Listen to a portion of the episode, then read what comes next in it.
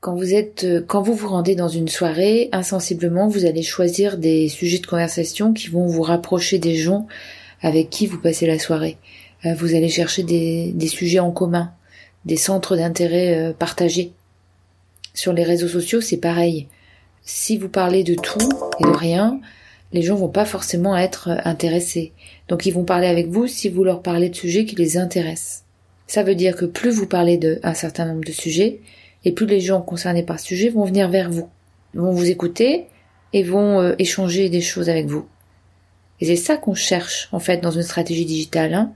c'est de faire en sorte que les gens qui sont intéressés par les centres d'intérêt qu'on a définis vous trouvent. Bonjour, c'est Nathalie Sahuc, c'est le podcast Comme mes projets, épisode 54. Je viens vous parler de stratégie digitale. C'est parti. Puisqu'on a vu dans l'épisode précédent que chaque euh, média social avait euh, ses particularités, ses styles, sa manière de fonctionner, bien sûr on va s'en inspirer pour définir ce qu'il va être bien de dire euh, dans chaque contenu. Et ça, c'est quelque chose qui est intéressant parce que ça va vous permettre de privilégier ce qui est le plus utile à votre projet. Ça va vous amener une espèce de, de, de cadre assez borné finalement et si vous suivez bien ce cadre un peu borné, si vous l'installez bien dans le temps, parce que, encore une fois, la stratégie digitale n'a d'intérêt que dans la durée, donc si vous êtes bien cadré, vous allez pouvoir sortir du cadre quand vous voulez en plus, pour faire ce qu'on appelle le contenu chaud. Le contenu froid, lui, sera planifié. C'est parti? Bah écoutez, je vais rentrer dans une logique d'exemple parce que j'ai pensé que c'était le mieux pour euh, vous donner euh, un peu de perspective sur la manière d'organiser une stratégie digitale. Alors, Petite précaution, rien de didactique, ce sont des exemples. Le mieux pour monter une stratégie digitale, c'est de le faire à plusieurs, de le faire avec, euh, bien sûr, le principal intéressé, ceux qui sont sensibles autour de vous aux réseaux sociaux qui peuvent vous donner de très belles idées, et simplement considérer qu'il n'y a pas une solution. Comme dans beaucoup de matières, l'idée c'est de, de définir un choix, de savoir pourquoi on fait le choix, et puis de s'y tenir un certain temps pour évaluer l'impact. Donc l'idée, ça sera donc de définir des règles. Charge à vous au bout de quelques mois, mais simplement au bout de quelques mois et en fonction de l'impact que vous aurez pu mesurer, de voir si vous voulez évoluer. S'il vous plaît, n'abandonnez pas avant ces quelques mois. Premier cas de figure, une société qui propose des services à l'industrie et on va imaginer que cette société a mis au point un service vraiment très innovant, par exemple dans, dans le domaine de la qualité.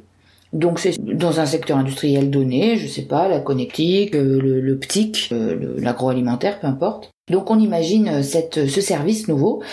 Je pense comme ça a priori qu'on peut considérer que la stratégie digitale va être d'une part sur LinkedIn et d'autre part sur Twitter. Alors LinkedIn, on imagine des, contenus quand même très en lien avec les bénéfices produits de l'innovation proposée en matière de performance, en matière de sécurité, en matière de qualité, de réduction des produits rejetés. Donc l'idée, c'est pas de dire directement évidemment que le service est bénéfique, mais de dire, de développer du contenu euh, avec du sens sur euh, tous les gens qui sont préoccupés sur la performance de leur process industriel, qui vont trouver donc ces contenus et qui pourront découvrir les bienfaits de ce produit.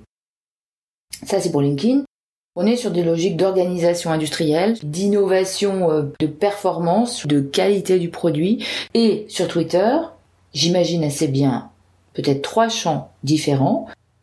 Le premier, c'est une présentation à la presse. Il faut jamais oublier que sur Twitter, il y a énormément de presse. Donc euh, là, il faut rentrer un peu dans le vif du sujet sur les bénéfices euh, intrinsèques du produit en étant peut-être un peu plus direct.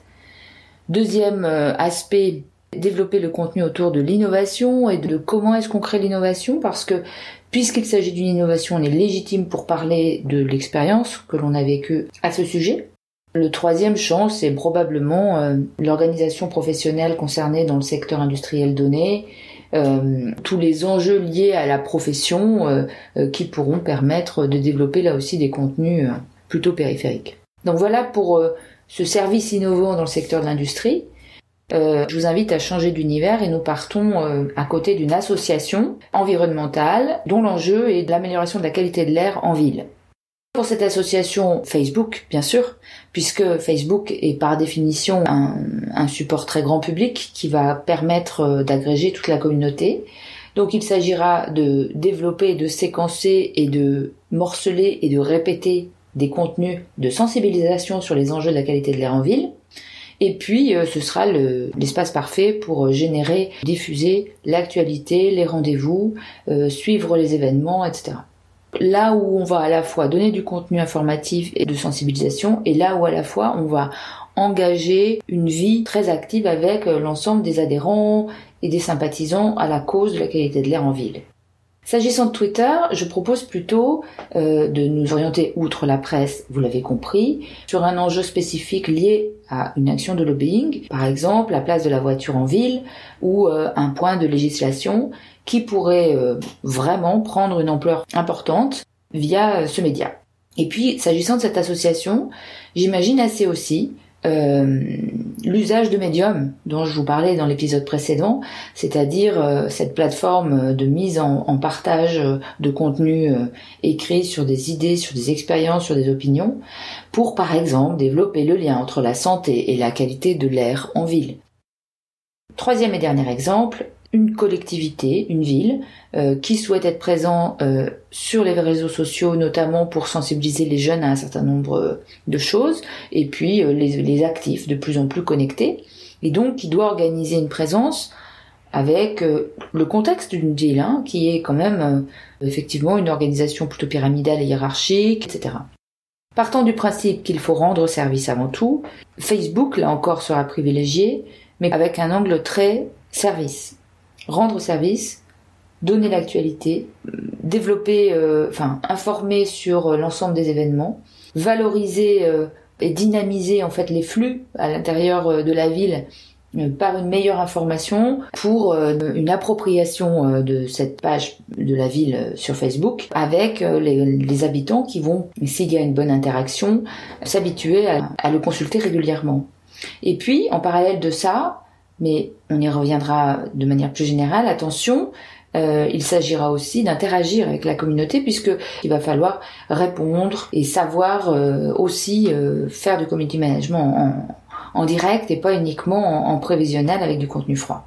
et le deuxième support que je propose, c'est Instagram pour la dimension esthétique pour le sentiment d'appartenance avec de très belles photos de la ville, de très beaux quartiers ou euh, euh, des, photos mystères. Enfin, il y a énormément de choses qui sont possibles de faire dès lors qu'on parle d'angle de vue, de paysage, qui participent du bien commun, du bien en commun de tous.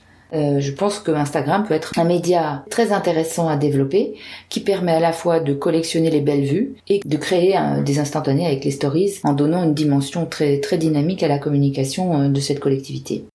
Sur Twitter, je laisse les élus euh, amplement euh, s'y intéresser. C'est le média à travers lequel euh, souvent ils appréhendent les médias sociaux. Je pense simplement qu'en matière de communication de collectivité, de communication des élus, il y a un espace pour les deux, qu'il y a des fois des interactions et qu'il y a parfois des différences et que c'est très intéressant d'avoir une ligne éditoriale définie par rapport au Twitter de la ville beaucoup plus corporate et institutionnelle vis-à-vis de la presse, vis à -vis des propos politiques ou des échanges, notamment des assemblées délibérantes et de laisser euh, euh, les engagements beaucoup plus fan club euh, autour des élus sur leur compte personnel. Ça me paraît être vraiment un espace intéressant à bien segmenter.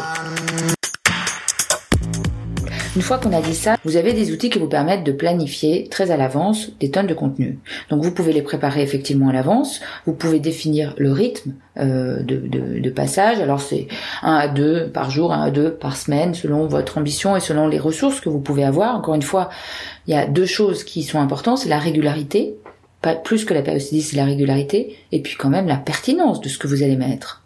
Et euh, en dehors de ce contenu froid, il va falloir travailler aussi sur euh, la présence en matière de contenu chaud, c'est-à-dire en matière de réponse, de réaction à d'autres contenus sur la toile, à d'autres contenus sur les réseaux sociaux concernés, et euh, sur un mode conversationnel qui est quand même le premier mode de ces médias sociaux. Par définition, on est là pour faire de la conversation, au même titre que vous êtes là pour échanger avec les gens lorsque vous êtes dans un pince-fesse ou dans une opération de relation publique, pour le dire plus poliment. Ce travail de planification va être nécessaire, va vous donner un cadre et euh, tout le reste, ce sera l'important, ce sera ce qui va se passer avec les autres, en direct. Et n'oubliez pas que ces médias sociaux ne sont pas des espaces de publicité, ce sont des espaces pour exister et pour créer les conditions d'une discussion qui sera intéressante avec les gens que vous avez tout autour de vous. C'est probablement le plus difficile pour les ceux, qui ne sont pas de la génération Y et qui ont travaillé avec d'autres codes. Euh, mais c'est vraiment très important de dire que finalement c'est un préalable, un minimum pour considérer qu'on pourra avoir une présence sur les médias sociaux, mais que le plus important c'est de voir ce que vous pouvez en retirer et de voir ce que vous pouvez apporter aux uns aux autres au gré des échanges et des conversations que vous développez il va falloir que vous trouviez les conditions de fonctionnement qui conviennent. C'est-à-dire, soit il y a quelque chose qui vous plaît particulièrement en matière de sujet et en matière de médias et ça doit carrément influer la manière dont vous allez travailler sur ces réseaux sociaux. Soit vous n'aimez pas ça et vous allez devoir trouver dans votre entourage les gens qui vont s'impliquer et le faire avec euh, un travail de stratégie fin entre vous. Vous pouvez très bien ne pas aimer les réseaux sociaux, mais avoir dans vos équipes des gens qui sont assez doués pour faire ça et qui, avec une formation, peuvent derrière l'intégrer dans leur travail comme toute autre tâche qu'ils pourraient avoir par ailleurs. Voilà pour la stratégie digitale, vous avez bien compris que rien n'est didactique. Ce sont des exemples pour vous donner des idées et pour vous permettre d'aller plus loin. C'est fini pour ce podcast. Je vous invite, euh, si ce n'est pas déjà fait, à vous inscrire sur iTunes, vous abonner à ce podcast, à doit être un maximum d'étoiles. C'est très très important pour que d'autres le découvrent. Et moi, je vous dis à très bientôt.